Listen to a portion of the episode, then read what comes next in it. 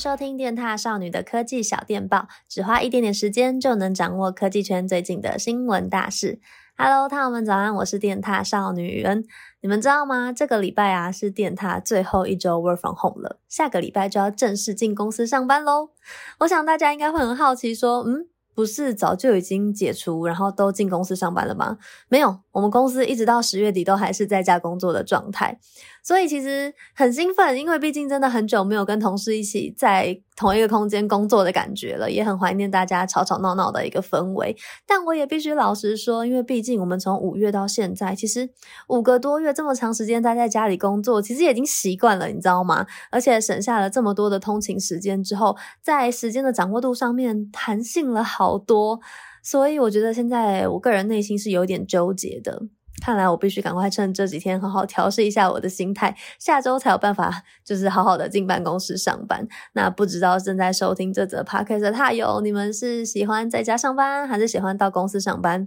或是都不想上班呢？可以再分享给我喽。那我们就一起来看一下这个礼拜发生了哪些事情吧。本周呢，高通发表了四款全新的手机晶片，包括从入门级的四系列，然后中阶的六系列，以及中高阶的七系列，全部都有做更新。感觉呢，他们这次是一次把就是所有的处理器全部都补写了一波。那这四款晶片呢，预计会在今年第四季的时候推出，所以感觉年底啊，然后一路到明年初的手机市场应该会非常的热闹。那除了手机处理器之外，Intel 也在本周推出了第十二代 Intel Core 的处理器。那这次呢，大家因为过去都一直说 Intel 在挤牙膏嘛，嗯，这次的牙膏算是挤得还蛮大条的。他们这次采用了新的效能混合架构，然后同时呢，也支援了 DDR5 的记忆体跟 PCIe 5.0。那这些升级呢，其实可以大幅的强化游戏啊以及创作者们的一些使用体验。那这次的这个处理器呢，预计会在十一月四号正式上市。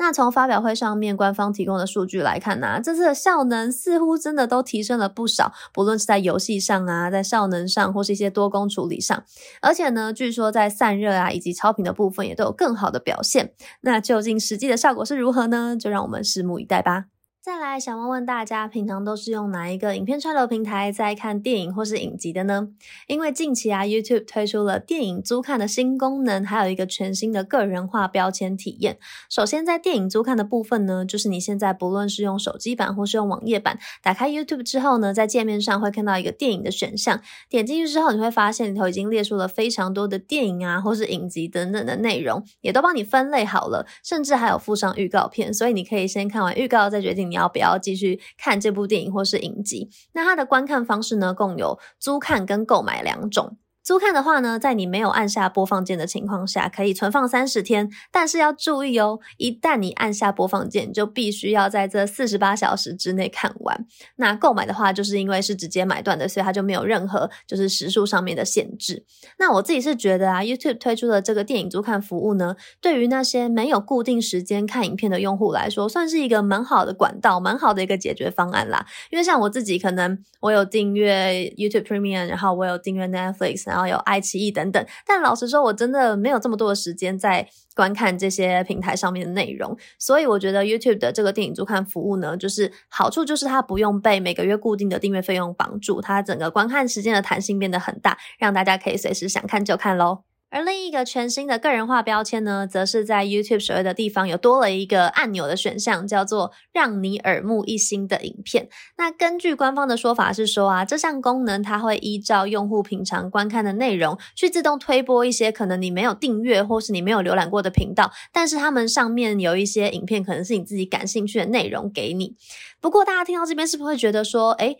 那这个跟原本 YouTube 就有的探索功能到底差在哪里呀？这部分官方也有跳出来说明哦，他们说探索其实是针对特定主题所列出的一个影片播放清单。例如你点进去，它就是美妆的，就会全部都是跟美妆相关；然后美食的就会全部是跟食物相关；还有游戏啊、运动等等的内容，全部都是一致性的。但是呢，让你耳目一新的影片，则是会非常的个人化，就是你点进去之后，它里面不会分任何的领域，没有任何的范畴，全部都会是所有你感兴趣的为主要的考量。不过我目前看了一下 YouTube 推荐给我的，我觉得好像都还好诶，就是没有很打中我。看来可能是我对 YouTube 的粘着度还不够高，或者是这个功能可能因为也还很新啦，所以我觉得也可以再观察一下下，或是他我们也可以去体验看看，再跟我分享你们觉得 YouTube 够不够了解你，有没有打中你吧。最后，我们来分享一则比较轻松有趣的，就是大家应该都知道，Amazon 的创办人是贝佐斯吧？虽然说他在今年七月初退休了，但是呢，其实，在被特斯拉创办人 Elon Musk 超越之前，他可是已经连续四年都是全球首富啊！那他自己除了有三个儿子之外呢，其实他在二零零六年的时候有收养了一个湖南的小女孩作为养女。那贝佐斯呢，对这个养女可以说是万分的宠爱。这个礼拜是传出说，因为这个小女孩啊，小时候可能穷怕了的关系，所以她一直到现在都非常的勤俭持家。那因为贝佐斯小时候的成长环境也不是很好，就是小时候也是蛮穷困潦倒的一个状态。那他不希望这个养女也过上跟自己以前一样的生活，所以呢，他就希望女儿要改掉这个坏习惯，因此对他下达了一个规定。那这个规定是什么呢？就是他规定他的养女每个礼拜必须要花掉五万美元的零用钱。五万美元，你们知道换算台币是多少钱吗？是一百四十万台币。一个礼拜有一百四十万台币的零用钱，一百四十万呢！天哪，我听到的时候真的觉得超级夸张，太扯了啦！一百四十万，一般人应该要赚个好几年，重点是还舍不得花掉吧？果然，有钱人的生活就是这么的朴实无华。不知道贝佐斯还有没有缺养女呢？我也很好奇说，各位太好，如果你一个礼拜的零用钱有五万美元，有一百四十万。台币的话，大家会想要怎么样做运用呢？我觉得大家的答案应该都蛮有趣的，很期待大家可以想一想之后再来跟我分享。好的，那以上就是本周的科技小电报啦。那我们的科技小电报是每个礼拜五会固定在上面来跟大家就是互动聊聊，分享最新的科技资讯。那如果喜欢的话，也别忘记要继续订阅追踪我们哦。那就下次见啦，拜拜。